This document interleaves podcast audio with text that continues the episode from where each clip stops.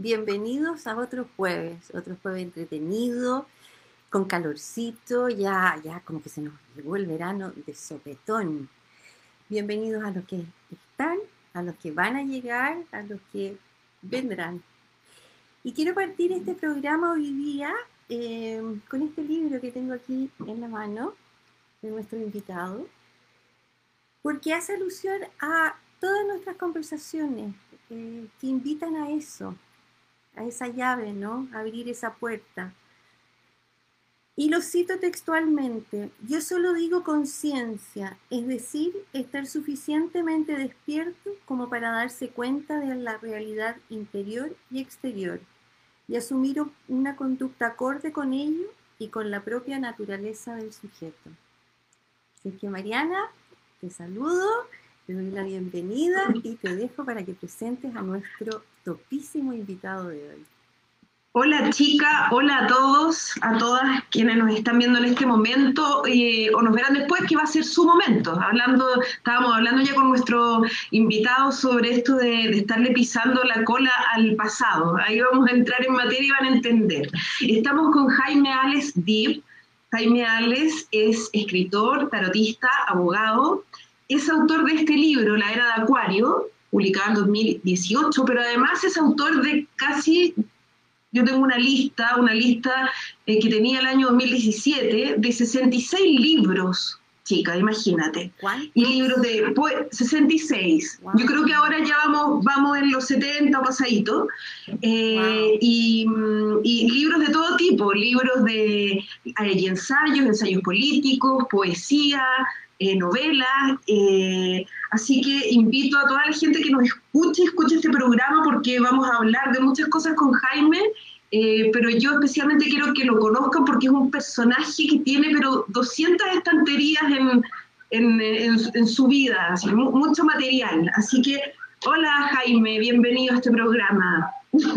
Hola, hola, hola Mariana, hola, hola, hola chica, mucho gusto estar acá, me encanta, porque eh, yo a ti te conocí a propósito de que me tocó presentar tu libro y me encantó tu libro y creo que estas llaves que tú aportas, en el fondo hay una llave maestra, pero todos tenemos copias de esa llave.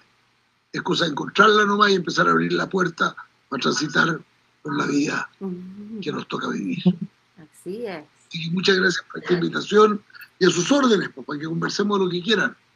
Chica, ¿quieres partir tú? No, yo? ¿sabes qué? Me, gustaría ver cómo, cómo vas a presentar a este personaje que curiosamente tienen apellidos parecidos, ¿no?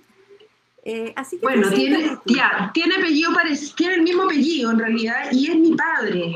Pero en este, eh, bueno, eh, en este caso, cuando, cuando me ha tocado entrevistarlo o conversar con él o participar en presentaciones de sus libros, lo, lo trato de Jaime y, así se puede también como mantener una distancia que sea más, más profesional para la gente que nos ve, no por eso menos cálido.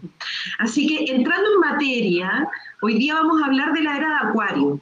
Y, primero me gustaría que nos explicaras qué, qué, son esto de las eras, porque antes estábamos, parece, en la era de Pisces, entonces como los signos zodiacales que tienen este orden mes por mes, cuéntanos cuánto duran, qué significa, qué son, y luego nos cuentas qué es específicamente Acuario. Ya. Mira, eh, eh, la cosa es la siguiente. Si nosotros imaginamos el, eh, planeta, el planeta Tierra, con su semi casi redondez, yo creo que no es exactamente circular, pero tiene los polos achatados, pero respecto del, del, del, Sol, la Tierra está inclinada. El Sol está aquí, la Tierra está así. Por eso producen las estaciones y todo lo demás, ¿no es cierto? que a rato alumbra por un lado, a rato para el otro. Bueno, la Tierra tiene un eje imaginario. Si nosotros trazáramos de polo a polo un eje y lo proyectamos hacia el cielo, nosotros vamos a ver que apunta a un conjunto de estrellas. Y sucede que eso, hoy día los astrónomos lo han conceptualizado muy, muy bien, astrónomos, muy bien porque dice, son, eh, eh, se llama la precesión de los equinoccios. ¿En qué consiste? consiste en que este eje se va moviendo en contra de los punteros del reloj. El sentido inverso. y se va desplazando a una velocidad que son 71, perdón, 72 años por cada grado, en un arco que tiene 30 grados, porque la, la, circunferencia completa tiene 360 grados, se divide en 12 partes y hay 12 conjuntos de estrellas que se llaman constelaciones. Entonces, cada constelación tiene un nombre en la tradición astrológica. La astrología, ustedes saben, es la madre de la astronomía. Entonces, eso lo han mantenido. Y entonces, apunta esa constelación. En la práctica, ¿qué significa? Significa que el primer día del año astrológico cada año, que es el amanecer del 21 de marzo, cuando amanece el 21 de marzo de cada año, el Sol tiene una determinada constelación detrás. Y eso, esa constelación que está ahí detrás, se va a ir desplazando en 72 años por grado. Eso significa que permanece en esa constelación 2100 años aproximadamente. Wow, ya. Entonces, wow, claro. 2000 años, lo simplificamos en 2000. Porque hay algunas que duran un poco menos, otras que duran un poco más, según las condiciones, porque la Tierra tiene un pequeño bamboleo. Y ese bamboleo, como el de los Gypsy hace que, se, a veces sea más rápido y a veces sea más lento, ¿no es cierto? Entonces, ese, ese movimiento está ahí. Entonces, va en contra de los puntos del reloj, o sea, va con los signos zodiacales en el sentido inverso. Nosotros estamos acostumbrados a escuchar Aries, Tauro, eh, Géminis, Cáncer, etc. Ahora vamos, Aries, Pisces, Acuario. Vamos para el otro lado. Ah, perfecto, ya. Entonces, hace 72 años, el 21 de marzo de 1948, por primera vez en los últimos 26.000 años, el Sol amaneció teniendo como trasfondo la constelación de Acuario. Y eso significa que desde ese día comenzó una era distinta, que dura 2.000 años aproximadamente. Un poquito más, un poquito menos. Y por lo tanto, lo que se ha descubierto estudiando la historia y estudiando las constelaciones es que ha habido en general, por lo menos en Occidente, que es lo que se ha estudiado, una correspondencia entre las características centrales de esa constelación con lo que, los sucesos que suceden en la Tierra. Voy a ser simple. En la, época, en la, época de, de Tauro es el momento en que aparece la agricultura y las grandes ciudades. Se empiezan a instalar las grandes ciudades. Se empiezan a instalar la civilización de Egipto, la civilización de Mesopotamia, las, distintas civilizaciones.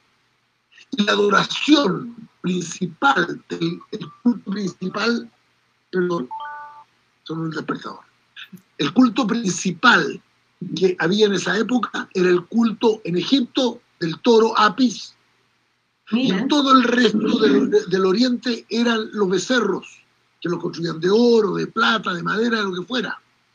Si ustedes se acuerdan de la historia de, bíblica de Moisés, cuando, cuando, cuando baja Moisés y se encuentra con que los judíos, desesperados porque Moisés los había abandonado para subir el cerro, eh, ya habían construido un becerro de oro. Porque era esa, era la figura del becerro. Y era la época de los sacrificios de animales, de, se sacrificaban vacunos. Jaime, espera, una, yo ya dale, dale, que te quiero preguntar algo, porque hay gente que no cree y dice, bueno, pero a ver, ¿qué es antes? ¿La astrología? Como que lo, lo, podrían haber acomodado. No, no, la astrología es una, la astrología es una disciplina que nos explica cosas que pasan en la Tierra, nada más. Oye, pero aquí... Entonces la astrología nos dice, mira, el eje está apuntando a la constelación de Tauro, las cosas que están pasando en la Tierra tienen que ver con Tauro porque lo que está haciendo la astrología es revelarnos lo que sucede. La astrología no nos condiciona, no nos dirige, sino que nos revela. Porque la astrología es un libro de sabiduría escrito en el cielo. Los libros de sabiduría nos enseñan, no nos obligan, nos muestran algo, igual que el tarot, igual que la línea de las manos, que, uno, que es un libro de sabiduría escrito en el cuerpo. Entonces son cosas que, están allí, que, no, que, son, que las ha puesto la divinidad para ayudarnos a nosotros a comprender muchas de las cosas que pasan. Después viene la era de Aries. que es el momento de los pastores. Y es el momento en que se escribe la historia de Caín y Abel, cuando los pastores, Caín era pastor, perdón, Abel era pastor, reemplaza a los agricultores. Entonces el relato lo que quiere mostrarnos es que los agricultores son malos, porque a Yahvé no le gustan los agricultores y rechazan la ofrenda, pero sí le gusta la de Abel. Eran tan malos los agricultores que mata a Abel. ¿Por qué? Porque no querían dejar que sus animales de los, de los pastores pastaran en sus campos. Querían cobrarle o querían no sé qué. Entonces, en esa lucha se nos cuenta esa historia. Es decir, empieza esa época y empieza una época de estos pastores que se van transformando en guerreros. Y entonces se van haciendo acompañar por guerreros que van a recorrer, están los amirus, están, los, los, hititas, están otros guerreros, los beduinos, que van a ir acompañando estas caravanas de pastores hasta que se van tomando el poder. Cuando viene una época distinta y empiezan a pasar otras cosas, viene la época de Pisces, que es la época de la sensibilidad, de, la confusión del, del océano, donde todo, se reúne todo lo humano ahí, como todos los dolores y las miserias humanas, y empieza a surgir el ser humano desde ahí. Los que sabían esto, que eran los sacerdotes romanos, los sacerdotes mesopotámicos, esos sacerdotes que iban a buscar a Jesús, esos magos, iban porque sabían que esto venía. Los romanos le dicen a los grandes e importantes romanos que hay que prepararse para evitar que venga esta era sensible, porque si viene una época de sensibilidad, no vamos a poder tener esclavos, no vamos a poder mandar, no vamos a dirigir al Mediterráneo, que es nuestro mar, decían los romanos, mare nostrum, entonces necesitamos tener un poder militar fuerte. Y por eso se organiza el golpe de Estado en contra de la República Romana y asume Augusto como primer emperador cuando matan a Julio César.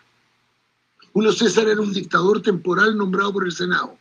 Matan a Julio César, asume Augusto y Augusto se proclama emperador. Y el imperio romano nace para defender la era de Aries que se estaba yendo. Pero, pero y, la era de Pisces empieza con quién? Con Jesús, claramente. Y Jesús, ¿qué predica? El amor, la sensibilidad, la paz, la comprensión, todo lo contrario de lo que predicaban los anteriores. ¿Y qué le pasa a él? Que lo matan. Resucita, ya, para los cristianos resucita, pero lo matan. O sea, entre comillas, fracasa. Entre comillas. ¿Y qué sucede? Que los suyos toman la posta. Lo primero que hacen, ¿se acuerdan que cómo se identificaban los cristianos en aquella época? Con el pez. Sobre todo en toda la zona de... ¿Cómo? Con el pez. Con un pez, la era de Pisces. La era de Pisces, con el pez y lo abandonan después cuando descubren que el pez en la nueva vida es cierto, pero simboliza mucho más la era, más que el pez, la cruz que muestra el dolor, el sacrificio que ha hecho este personaje que linda entre la divinidad y la locura. Porque si tú describes un Dios que viene para ser crucificado, es como la cosa más loca del mundo. Sin embargo, tiene además todo el sentido trascendente. Entonces, esa dicotomía la cruz se convierte en el símbolo. ¿Qué pasa en estos dos mil años? Que en estos dos mil años lo que sucede es que, es que el dolor, la resignación, la imposición de ciertos valores se va poniendo en el dominio de todo. Es la historia del dolor de guerras prolongadas, guerras de religión, guerras por territorio, guerras por riqueza, guerras por si acaso guerra, guerra, guerra, guerra, guerra, guerra permanente, dolor permanente, con la locura, ¿no es cierto?, de tener casos tan emblemáticos como el de Juana de Arco, la santa hoy día, pero que fue asesinada por la misma Iglesia Católica que después la declaró santa, cuando se dieron cuenta que habían cometido un error. O el caso de Giordano Bruno, ¿no es cierto?, que va a proponer ideas novedosas y esas ideas novedosas lo conducen a la hoguera. Y hoy día Giordano Bruno está de nuevo puesto sobre el tapete diciendo, de hecho la iglesia anuló el proceso contra Giordano Bruno, ¿cierto? Ya, ya no está condenado por la iglesia a sostener esa creencia. en, esa, en esa, en la era de Pisces, eh, a lo mejor mataban a estos, a, estas personas que venían a cambiar el mundo. En la era de Acuario, o en todas las eras sucede lo mismo, no, es que no venían a, matar a las personas que querían cambiar el mundo, sino a los que anticipaban un mundo distinto del dolor.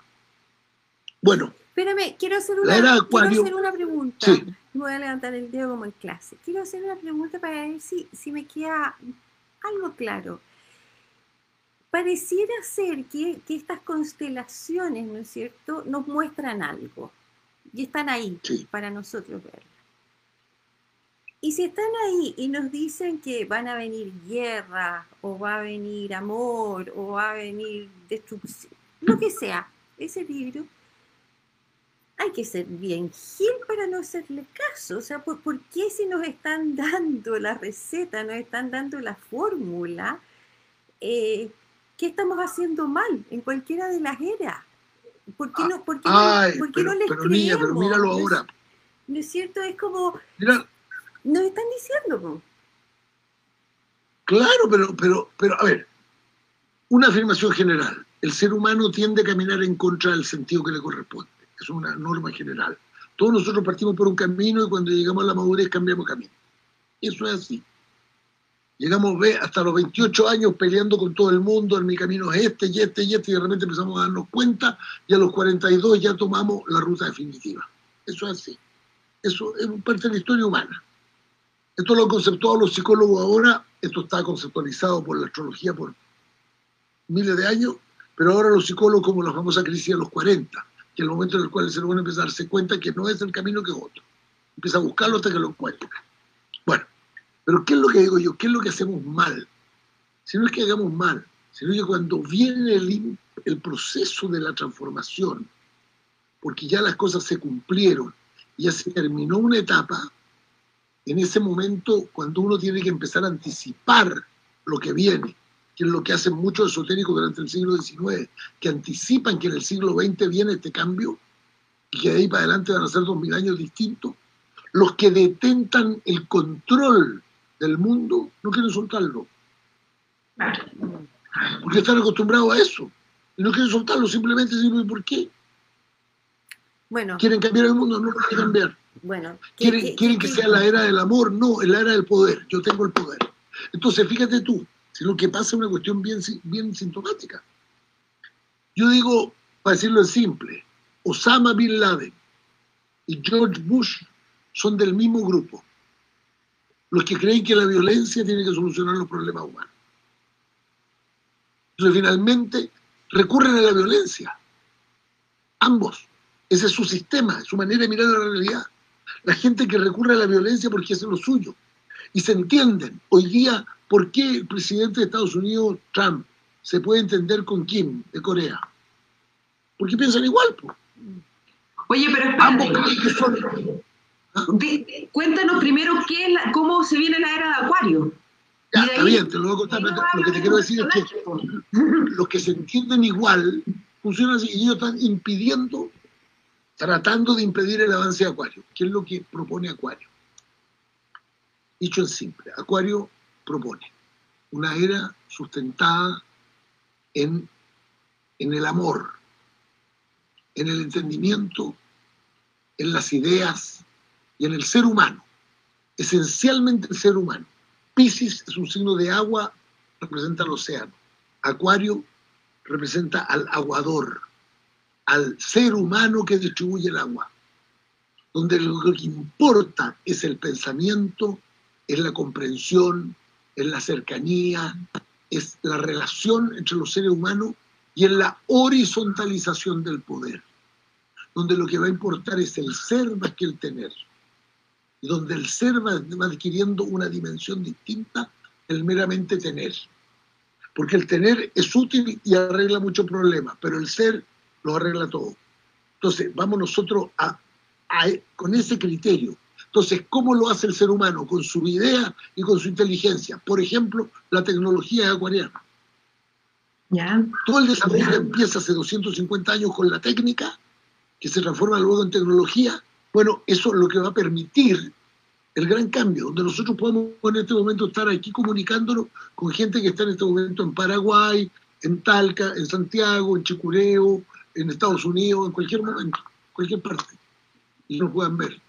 Y esto va produciendo una nueva racionalidad, que es racional todo lo que contribuye al desarrollo armónico de la persona. del ser humano, una nueva concepción de la paz, que la paz no es simplemente la no existencia de una guerra, sino la existencia de una construcción concreta donde los seres humanos se ayudan los unos con los otros y construyen espacios horizontales de relación humana, donde el otro tiene valores, donde el otro tiene, tiene buena fuente. ¿Quién se opone? Los que detentan el poder de cualquier manera, desde la manera más distinta, destruyendo con guerra las bombas atómicas sobre Hiroshima y Nagasaki y el intento hitleriano de dominar el mundo.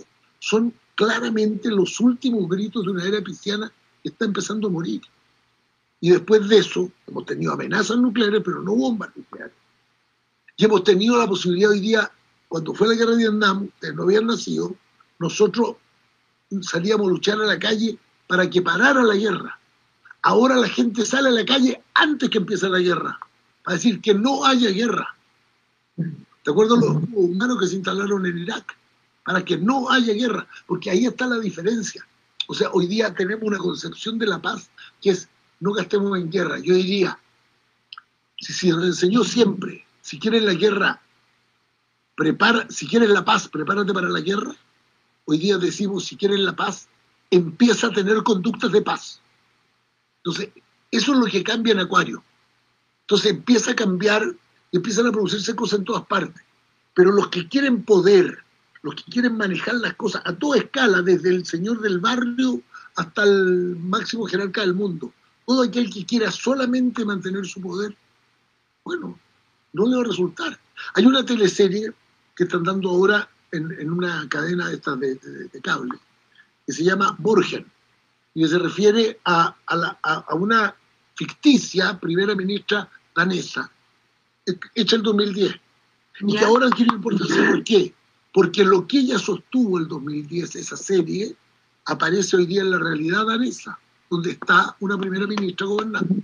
Y el tono de la primera ministra era, era el de unir y no conflictuar, pero unir desde la claridad. Yo pienso esto, tú piensas eso, busquemos el mínimo común ético y político, y social, y económico, pero sobre todo ético. Buscar un mínimo común ético, eso es Acuario.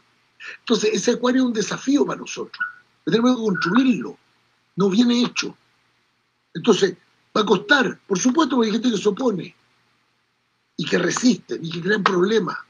Y en general van creando dificultades. Dan un paso adelante y de repente quieren dar dos para atrás. No se dan cuenta que igual, con un paso adelante se abrió una puerta nueva.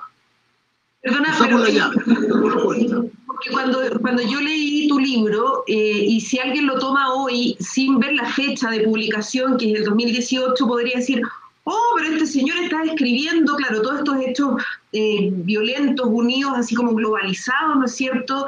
Eh, salir a la calle, los, carabineros o, lo que sea, eh, los golpes, la violencia, en fin, los balines, etcétera, todo esto que estamos viendo tan fuerte, también las, quemas de los metros, etcétera.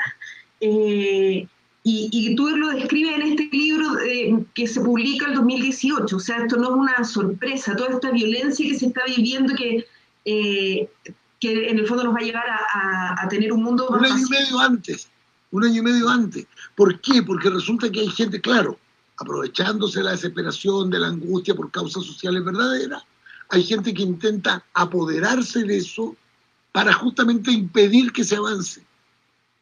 Porque ¿cuál es el sentido de quemar el metro o el Museo de la Violeta Barra o la Universidad no sé qué? ¿Cuál es el sentido? Crear un clima que impida la simpatía en las causas nuevas. Y entonces cuando tú haces eso, lo que quiere es que no se avance, porque si se avanza se les acaba, se les acaba el sentido de su propia vida. Porque si tú terminas con la posibilidad de la violencia, ya, ¿para qué más? ¿Qué más van a hacer? Como que, como que de alguna manera siento que, bueno, lo dijiste, ¿no? Que, está escrito, va a pasar sí o sí. ¿No es cierto? Entonces de repente pasan cosas como incluso este virus que nos vuelve a, centrar y dar la oportunidad como para, para mirar, para, para ver esto, para tomar conciencia de que por ahí no era el camino. El camino no es la violencia. Claro, pero fíjate que este virus, por ejemplo, es muy interesante esto. Porque nosotros estamos aterrados como nunca con este virus el mundo entero preocupado, de repente algunos se preocupan y se vuelven a contagiar y pasan miles de cosas. Pero el daño que ha provocado este virus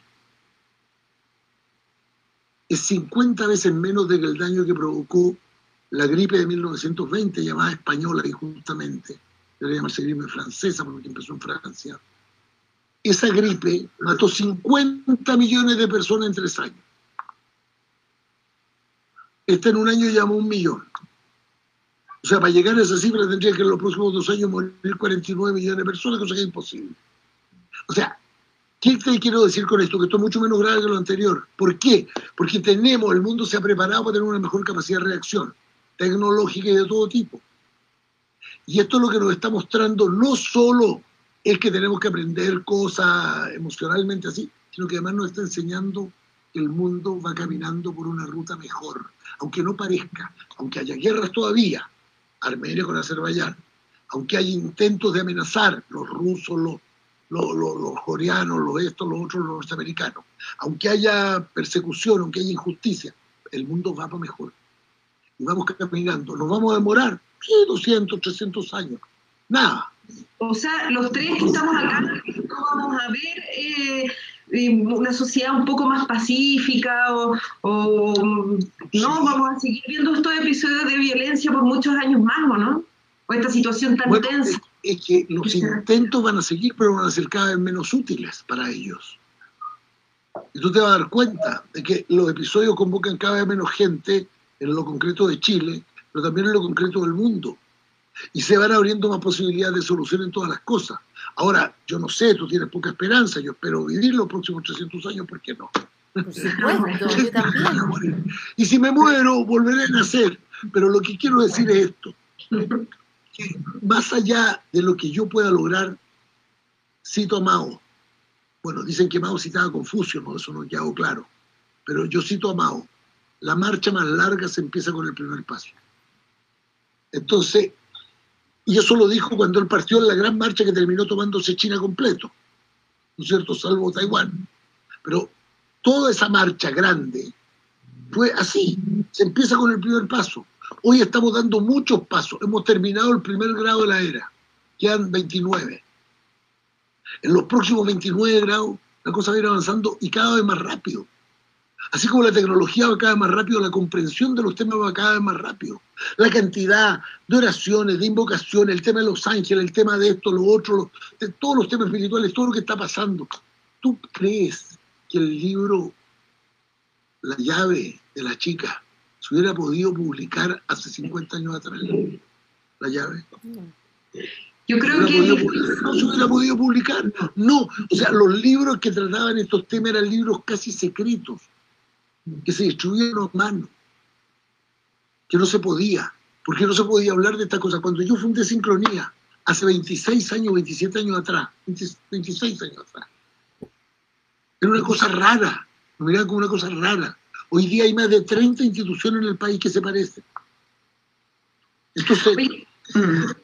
Cuéntanos un poco, porque de, un poco tu historia. A ver, tú además naciste el 21 de marzo de 1948, que es cuando parte la era de Acuario, así que, y, estás involucrado en estos temas, pero eh, ¿cómo nace tu interés por el, por el tarot, que es por lo que eres más conocido? Eh, tú eres abogado y cómo pasas entonces de ser este abogado de derechos humanos a, en esa época, no, hace tanto, pero hace años, eh, Chile era bien distinto, entonces eh, empezar a dedicarte a temas que son temas holísticos o esotéricos. ¿Cómo fue eso? No, es que eso estaba, mira, eso estaba en mí desde muy chico, porque a mí me, mi primer acercamiento a esto yo tenía como 5 o 6 años cuando le escuchaba a mi mamá con mi tío Omar, con otro señor más que nunca supe quién era, eh, leer unos libros que se juntaban en la noche a leerlos, que era un libro que se llamaba En busca de lo milagroso, Uspensky. Y ellos leían esto y lo comentaban. Y ahí me empecé a interiorizar de muchas cosas y empecé a ver los libros que mi mamá tenía en su velador. Uspensky, Gurdjieff, Lausanne Rampa, eh, qué, qué, sé yo, para avanzar Yogananda.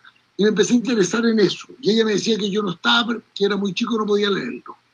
Bueno, a los nueve años leí después de un accidente grave que tuve, llegó a mis manos por mera tinca, no era tinca, era lo que estaba previsto seguramente, un libro que tenía mi padre en la biblioteca que yo tengo por ahí guardado que se llama Cómo conocer a los demás por sus manos, de Joseph Ranald. Y estudié el libro de Ranald y aprendí a leer la línea de las manos a los nueve años. Y yo empecé a leerlo, muy tímidamente porque no me atrevía, era un tema que no se hablaba. Pero ya cuando tenía 12 o 13 años me daba el argumento para tomarle la mano a las niñas, entonces ya me atrevía a decirlo, ¿entiendes? Ah, porque decía, que tomarte las manos y hacía cariño un poquito. Entonces empecé con, con esa inquietud.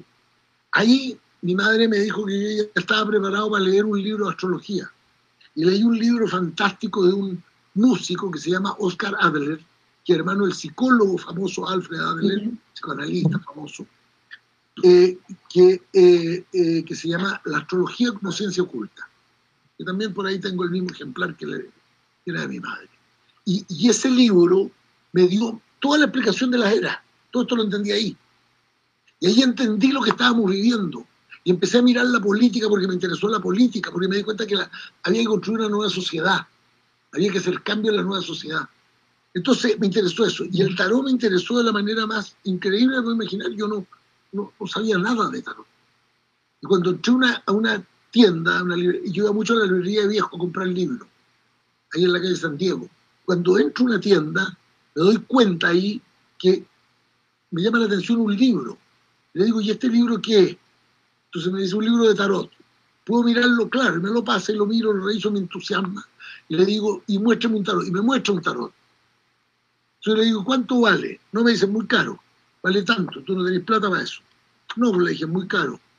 Negociamos un poco, qué sé yo, y me dice, mira, yo te lo quiero vender a ti, porque este libro yo se lo compré a un señor que me dijo, no se lo venda a nadie que no manifieste claro interés, aunque tenga el dinero. Entonces, yo te lo quiero vender a ti, pero tenés que traerme la plata. Entonces, me dio un mes de plazo. Junté una parte de la plata, pero no me alcanzaba. Yo en esa época me portaba muy mal en el colegio y acababa de ser expulsado de un colegio a mitad de año. Entonces no estaba en condiciones de pedirle a mi mamá ni a mi papá. ¿no? Plata para comprar un tarot, o sea, me iban a dar una pateadura en vez de eso. Entonces tomé toda mi colección de revistas deportivas que tenía la colección de estadios desde el 1 para adelante y se la llevé. Le dije, esto vale lo mismo que tu libro recíbemelo a cambio. Yo no hago trueque. Bueno, le dije, entonces hagamos Te vendo mi revista. Tú me pagas y yo con esa plata te pago el libro. Fue a reír y me dijo, ya cabrón, ahí están las revistas, déjala, te voy a dar este libro, me dio dos libros más de regalo y me regaló un tarot. Entonces, era secreto. Yo, cuando, cuando, mis hijos eran chicos no sabían de este interés mío. Lo empezaron a saber por ahí cuando tenían, no sé, ocho años, nueve años, diez años, doce años. Antes no lo sabían. Pero yo estudiaba en las noches. Yo me iba, se dormía, recién nacía mi primera hija, primero tuve un hijo, después una hija, recién nacía mi primera hija, yo me encargaba de la papa de la noche le daba la mamadera en la noche, dormía en la cuna y yo me iba a, una pieza al lado donde me ponía, le decía a mi señora voy a ir a trabajar. Y me iba a estudiar todas estas cosas. Guardaba todo esto con llave yo. En una pieza closet que tenía puros cajones. Entonces, eso es lo que hacíamos. Entonces, en la búsqueda de algo, cómo se han abierto los espacios. Hoy el mundo es otro mundo. Es un mundo completamente distinto. Todo esto se ha abierto. Entonces yo me permití dejar la profesión de abogado contra todo lo que me decía mi padre, mi hermano y mucha gente me decía no deje. Me llamó un ministro de la Suprema una vez para decirme, Jaime, pero ¿por qué? Nos encanta su alegato, venga a alegar acá. Me llamó otro abogado y dijo, pero si ahora podéis ganar plata. Bueno, dejé todo eso. ¿Por qué? Porque me interesaba más este camino. Y en este camino lo que estoy haciendo yo es lo que hace la chica, que es abrir puertas y ventanas sabiendo que yo no voy a llevarlos de la mano a nadie a cruzar la puerta y ventana. Yo solamente los voy a abrir. Cruza el que quiere, porque ese es un acto personal. Y la sociedad está cambiando. ¿Soy el único? No, son miles, millones. de personas en el mundo que están hoy día haciendo esto mismo. Estamos abriendo puertas para que el mundo cambie. Mira, ahora se va a discutir una nueva constitución si es que gana, gana la prueba. Si no, no. Pero si no gana la prueba, igual se van a discutir reformas constitucionales de fondo, porque esa es la promesa que hay. Entonces, yo digo esto. Yo en el año 1972 hice mi memoria para recibirme abogado basado en una tesis. Y era que las cosas como avanzaban en Chile iban a terminar en un golpe de Estado con una dictadura. Que podía ser de izquierda o de derecha, pero yo suponía que iba a ser de derecha. Y que por lo tanto para evitar ese golpe de Estado había que llegar a un acuerdo constitucional. Y yo redacté una nueva constitución para Chile. Ese fue mi aporte en ese momento. Bueno, eso está hoy día. Cuando yo releo ese, ese modelo que yo hice, probablemente no se puede aplicar tal cual, la sociedad ha cambiado mucho, pero los principios fundamentales están ahí. Eso es la sociedad ecuatoriana. ¿Cómo hacer una sociedad en que participemos? Que no hay unos mandores que digan todo lo que se tiene que hacer, donde podamos hablar, donde podamos ser más libres, donde podamos, bueno, muchas cosas que se pueden hacer.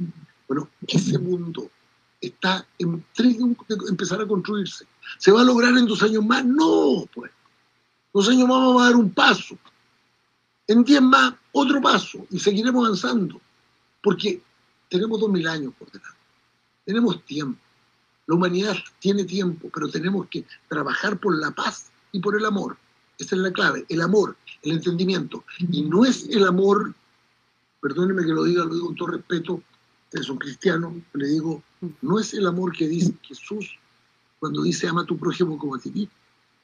Es el otro amor que dice Jesús en el capítulo quinto de San Mateo, cuando dice, se les enseñó amar a sus amigos y odiar a sus enemigos. Yo les digo, amen a sus enemigos, porque si aman a los que les hacen el bien, ¿qué mérito hay en ello? Amen a sus enemigos. Al que te quiere matar y dañar, ámalo. Al que te quita la alforja, dale también el manto. Y al que te quiere dar un golpe en la mejilla, ofrécele la otra también. Ama a tu enemigo. Entiende con tu enemigo. Es el mundo que vamos a construir. Donde la enemistad se acaba, nos vamos a entender con el rival. Y eso es lo que vamos a conseguir. Nos vamos a demorar, por supuesto, pero estamos caminando.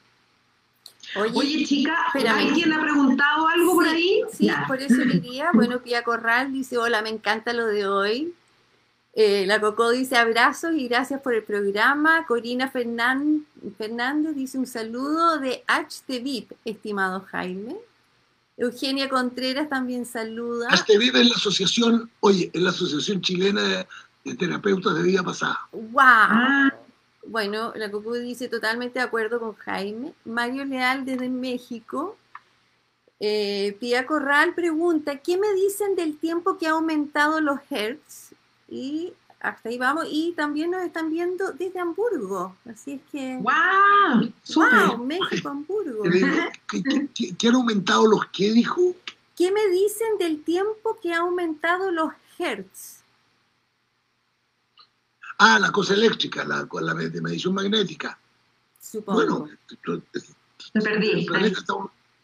yo no soy experto en eso, hay que preguntárselo a un físico, a mi primo Claudio Dim, pero yo le digo, efectivamente la vibración de la Tierra ha aumentado.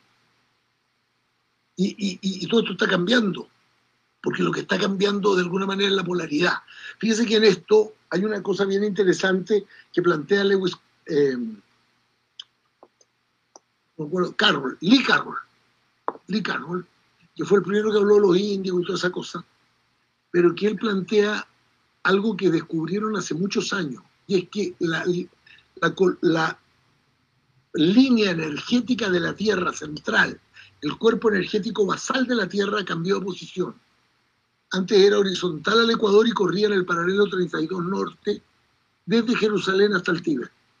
Y eso fue cambiando y ya hace un tiempo atrás se desplazó y ahora está situado un vértice en el paralelo 32 sur, a la altura más o menos del meridiano 72, y el otro está situado arriba en el comenzar el hemisferio norte al final de la cordillera de los Andes.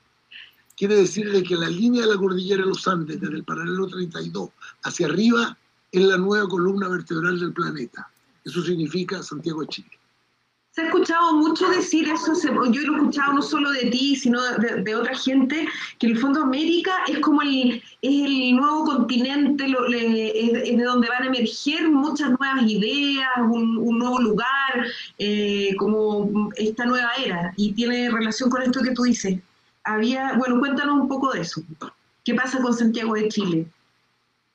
Bueno, los cinco valles son las cinco lumbares de la columna vertebral Cachapoal, Cachapoal, Maipo, eh, Aconcagua, Quilimarí y Elqui. Se podría agregar el Limarí, un sexto valle. Pero son los, son los cinco valles donde está produciéndose toda esta energía. Y se está produciendo una gran concentración. Chile tiene más gente dedicada a estos temas esotéricos proporcionalmente al número de habitantes que cualquier otro país de América y de la mayoría de los de Europa. O sea, hay algo que, está, que en Chile se está produciendo una concentración, que estamos emanando hacia arriba esta energía. Y por eso que a cierto tiempo aparece esta cosa de que, de que, de, que salen comunidades nuevas del país.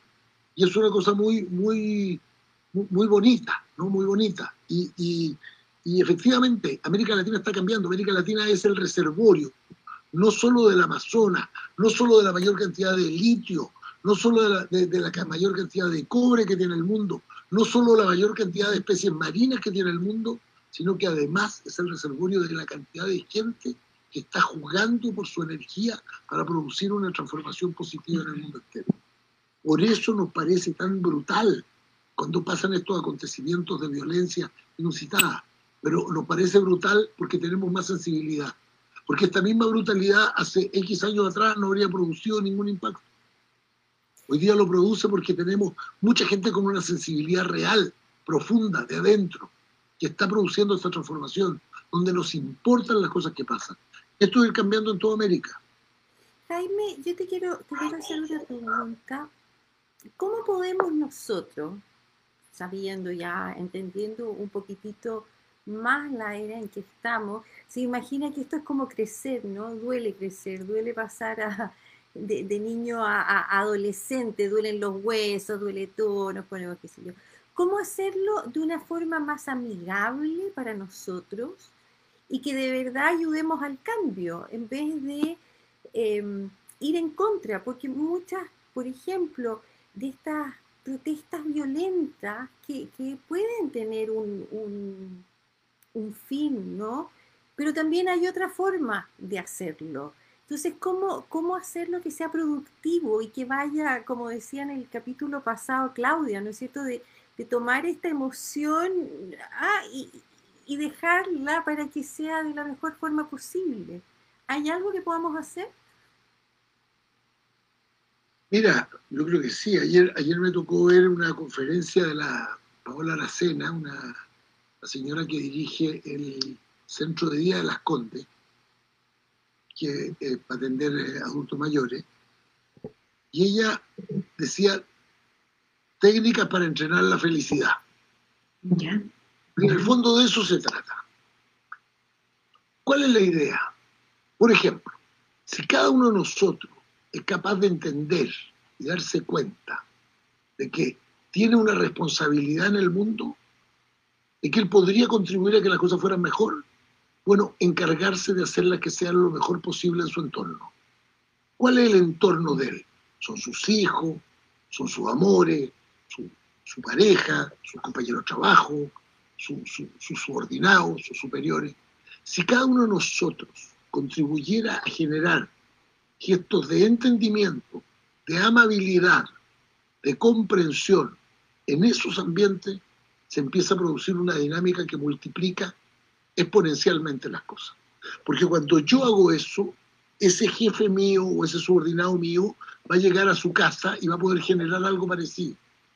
Cuando vamos generando eso, vamos avanzando y vamos, vamos creando barreras. Es una explosión que se podría producir de cosas maravillosas. Entonces, yo, yo soy partidario de hacer una campaña. ¿Cómo hacer un gesto amable consciente cada día? Porque a veces hacemos gestos amables sin darnos cuenta pero un gesto amable consciente, uno cada día. Si cada persona hiciera eso en Chile, no. Si la mitad de las personas que viven en Chile hicieran un gesto amable cada día, tendríamos 8 millones de gestos amables cada día. ¿Se dan cuenta de la energía que eso produce? Brutal. Y esto es una cosa tan simple como esa. Pues significa buscar entendimiento, buscar, insisto, el mínimo común ético. El otro día planteó alguien en una carta al Mercurio, dijo, ¿por qué no buscamos lo que nos une, no lo que nos separa? ¿Qué nos define a nosotros? Porque lo que nos separa es evidente. Sale el tiro. en cualquier conversación iba a aparecer. ¿Por qué no buscamos lo que nos une? ¿Por qué no hacemos ponernos de acuerdo? ¿Cuál es nuestro mínimo común ético? Parece que me da mucho sol, ¿no? No se ve también. Estás como viejo te, estabas poniendo, como transparente y espiritual, un ser de luz. Sí, tú pensaste que era la luz interior, sí. O puede ser el, el, ángel de la guarda que me está iluminando. Oye, no. bueno, pero eso, eso, ¿no? De, decir, eh, eh, nosotros podemos hacer esto, podemos buscar eso. ¿Qué me une? No preguntar qué me divide, porque qué me divide es obvio.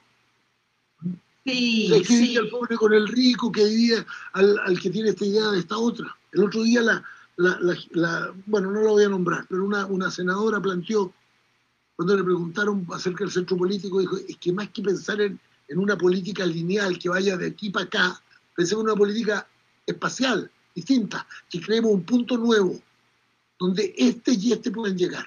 Y cuando este y este pueden llegar a ese punto nuevo, que no es el centro, que es un punto distinto en un plano, yo voy a construir un triángulo. Entonces evoco a Platón que decía que el mundo está hecho de triángulo y mientras más perfecto el triángulo, mejor es el mundo que vamos a construir. Bien, entonces, busquemos el mejor triángulo. Pero para eso vamos a tener que tener ensayo y error. Vamos a construir triángulos de un tipo, después no nos va a gustar, vamos a mejorar con otro, bueno, hasta que lo encontremos. Aunque nos demoremos mil años, da lo mismo. Lo importante es estar avanzando en esa línea. Entonces, no aceptar la discusión por la discusión, sino que ir a buscar. Yo, yo les voy a decir algo que a mí me ha dolido mucho. He visto la, la publicidad, la propaganda política de la gente que está por el apruebo y por el rechazo. Les digo, nunca había visto en mi vida, que no es breve, tanta mentira en la propaganda política. De ambos lados prometen cosas que son falsas. Fuerte. ¿y será por ignorancia o será por... no, no, no, no, no, yo creo que es la desesperación porque la propaganda la están haciendo los mismos que hacían todas las otras cosas. Todas las promesas, los que tienen el manejo del poder. Dicen mentiras, claro, pero mentiras, mentiras obvias. Pero es su desesperación, porque ya no saben qué hacer. Porque en definitiva el miedo de todos ellos es poder ser sobrepasado por otras personas que piensan las cosas de otra manera. Entonces cuando yo pienso en otras personas, en, Godoy, el, el, sociólogo eh, conservador, o en Esquella, ¿no es cierto?, el, abogado, no se quiere definir como izquierdista, pero, pero casi. O, o, pienso, pienso en distintos personajes que no voy a nombrar, que no están metidos en la chuchoca del poder solamente, es tan importante esto de buscar otros puntos referenciales para encontrar ese mínimo común ético, para encontrar una respuesta que nos permita entendernos. Eso es lo que vamos a hacer cada día. Ahora que nos, queda poco tiempo, eh, eh, octubre es un mes... programa. Sí, espérame, espérame, Mariana. nos queda poco tiempo programa. Pero, octubre es un mes que, que, está muy intenso. A ver si puedes decir algo muy breve, breve, breve, porque tenemos como cinco minutos casi, no, un poquito más, pero de cómo se viene este fin de mes. Eh, contarnos si estás haciendo clases, si la gente te puede contactar para verse el tarot, para conversar contigo, no sé, lo que estás haciendo. Y chica... Espérame un poco porque Elizabeth Mallorca dice, Jaime, un libro abierto, gracias. Marcela Esquivel, qué maravilla lo que dice, qué ganas de vivir los 2000 siguientes años.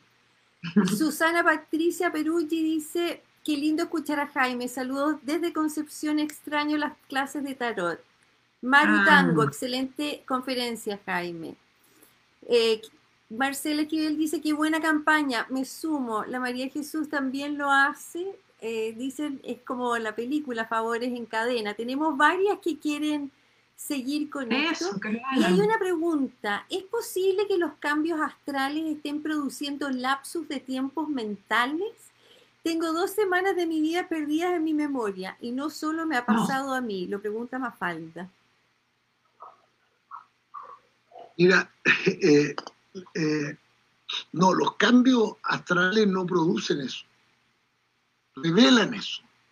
Son cosas que nos están pasando porque nosotros en nuestra energía humana terrestre aquí, los Hertz tal vez que decía la, no, no me acuerdo quién lo preguntaba, tal vez ese tipo de cosas nos están produciendo nosotros todas estas tensiones que hace que, se nos, que nos perdamos de repente, nos perdemos en el tiempo, porque, porque empezamos a darnos cuenta de que todo pasa o muy rápido o muy lento, pero distinto de lo que nosotros esperábamos, porque el mundo está cambiando mucho, está cambiando de una manera que a veces es inesperada pero no, no son los astros, los astros nos revelan. Si nosotros miramos los astros, vamos a entender. Entonces viene la, la, la, mi amiga Mónica de México y me dice, eh, oye, eh, me equivoqué en esto porque estoy con Plutón no sé dónde. Le digo, pero está bien, Plutón te explica por qué te equivocaste, o te explica que te equivocaste, o te equivocaste tú. Asume tu responsabilidad.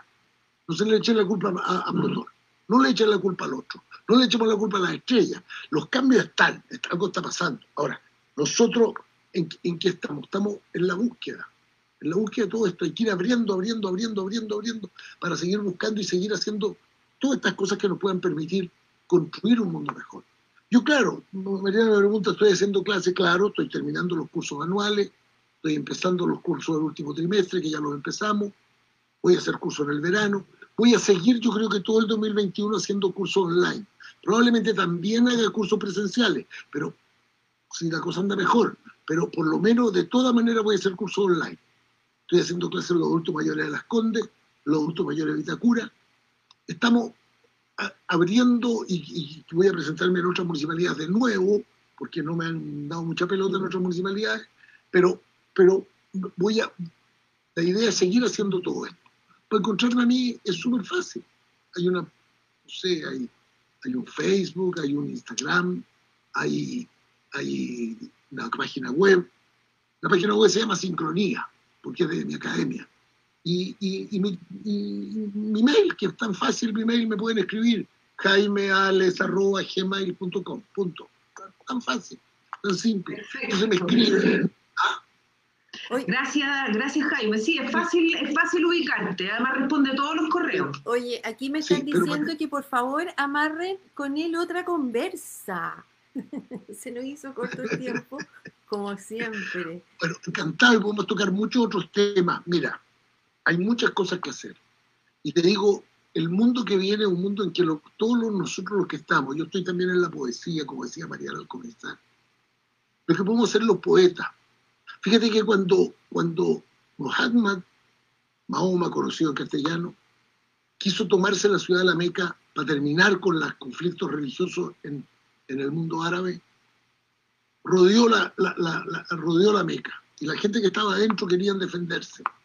Y él dijo, pero no puedo tomarme un lugar sagrado por la fuerza de las armas. Entonces llamó a los poetas y les dijo, poetas, vayan a convencer a los ocupantes de la Meca que la entreguen. Y los poetas fueron y hablaron tres días con ellos. Y la Meca se entregó sin un solo muerto. Entonces, eso es lo que tenemos que lograr. La poesía, el amor, el entendimiento, la búsqueda. Y claro, a veces uno se enoja, a veces uno tiene que decir cosas. Supuesto, si no somos perfectos. El que busca, cree que puede lograr la perfección, se va a pegar un guatazo muy grande. Tenemos que buscarla, pero sabiendo que siempre nos va a quedar un cachito para la otra vuelta. O sea, no nos va a ser fácil. No, pero es hermoso. Me preguntó ayer alguien, ¿tú eres feliz? Le dije, soy intensamente feliz. A pesar de las penas, a pesar de los problemas de salud, a pesar de las cosas que veo en mi país, a pesar de tantas cosas, soy intensamente feliz porque sé que estoy en el camino. Oye, quiero, quiero decir algo, chicas. mucho, yo sé que la hora. antes de que cerremos, yo eh, bueno, invitar a, la gente, sobre todo, no, no pudiste, no alcanzaste a contestarme cómo se nos viene octubre, a mí me encanta preguntarte, así que dice el tarot, cómo se viene, pero bueno, ya no sé si hay un minuto, no sé, ahí la chica dirá, pero eh, bueno, quedarnos con esto, ¿no? Y que, el plebiscito que se viene el próximo fin de semana eh, suceda con tranquilidad, que suceda con alegría, eh, alegría para todos, con, fuerza, con energía, pero, pero con respeto y, con amor al enemigo, como se dice, que no, ojalá no haya más enemigos y formemos una, una, que sea un bonito inicio de camino. Yo invitaría a una celebración pacífica en todas las comunas del país donde concurran los ganadores y los perdedores. Porque lo que vamos a celebrar es que el que perdió se tendrá que adaptar al que ganó y el que ganó tendrá que abrirle espacio al que perdió. Sí. Y por, y por ese nuevo comienzo, cualquiera que sea, celebrémoslo porque es para un mejor país, es para un mejor lugar para nosotros. Y creo que ese es nuestro deber y esa es la invitación que hemos hecho a través de estas 17 conversaciones. ¿Cómo podemos ser nosotros mejores para ayudarnos, no solamente a nosotros y estar y ser mejores personas, sino a nuestro entorno, a nuestra familia, a nuestro barrio, a nuestra comunidad. Y así como Jaime decía, ¿no es cierto? Que se chorree para todos lados ese, ese ser amable, ese ser ético, ese, ese, ser justo, ese ser bueno, ¿cierto? Mariana, eh, te dejo dos minutos para que digas quién es nuestra próxima invitada. Jaime, gracias, gracias, y te vamos a amarrar de todas maneras para la próxima. Muchas gracias, muchas gracias. Muchas gracias por esta oportunidad, me encantó esto y bueno, las personas que están en pantalla conmigo, me encanta. Oye, eh, bueno, sí, muchas gracias Jaime, eh, gracias a todos que, los, que nos están viendo, los que nos vieron y los que nos verán. Eh, la próxima semana tenemos una invitada deliciosa, se llama Carolina Esquiola, es historiadora, es gastrónoma y escritora. Y, vamos a hablar de identidad, si, si existe identidad culinaria en Chile, vamos a hablar de esos platos que nos identifican, eh, detalles así como, ya estuvimos conversando con ella en privado, así que yo sé alguna, tengo información. Y bueno, y eso, pues, así que los invitamos el próximo jueves 22 de octubre a las 6 de la tarde, por este mismo canal. antes de despedirme, les recuerdo que como estamos en octubre, las mujeres, por favor, acuérdense del chequeo. Este mes es el de prevención de cáncer a la mama. Eh, un, chequeo preventivo puede salvar la vida. Así que los dejo invitados para el próximo jueves. Cuídense. Chao, chao.